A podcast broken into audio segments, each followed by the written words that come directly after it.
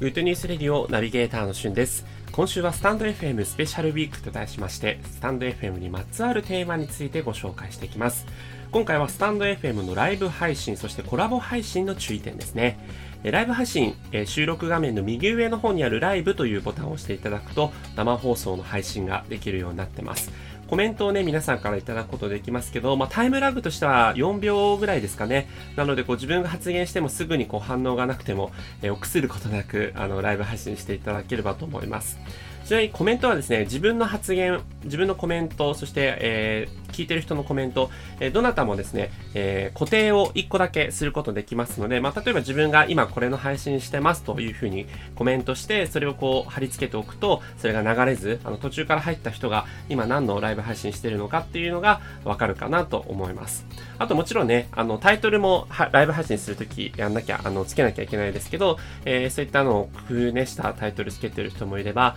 アイコンがですね、自分のチャンネルのアイコンがそのまま使われるんですね。で、それをこうライブ配信前に、そこの自分のチャンネルのアイコンを変えて、わざわざライブ配信されてる方もいらっしゃいます。まあ、夜になるとね、やっぱ十何個ライブ配信されますので、その中からこの選んでもらうっていう風になると、やっぱりちょっとした工夫が必要になってくるのかなというところですね。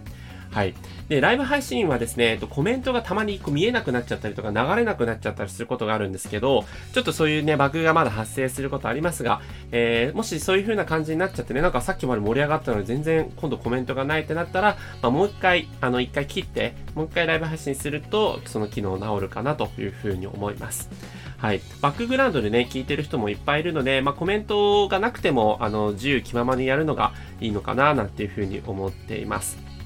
あと最後ね、アーカイブに残すかどうかも選べるという機能もありますので、えー、その点も含めてライブ配信されてみてください。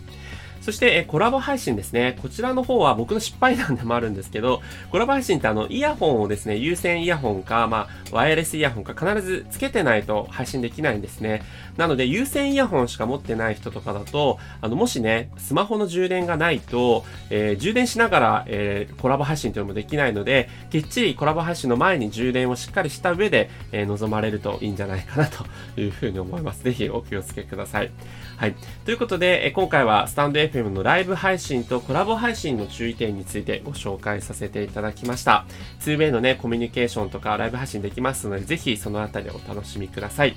ということで、次回は最終回ですね、スタンド FM フォロワー数の増やし方についてご紹介します。それではまたお会いしましょう。Have a nice day!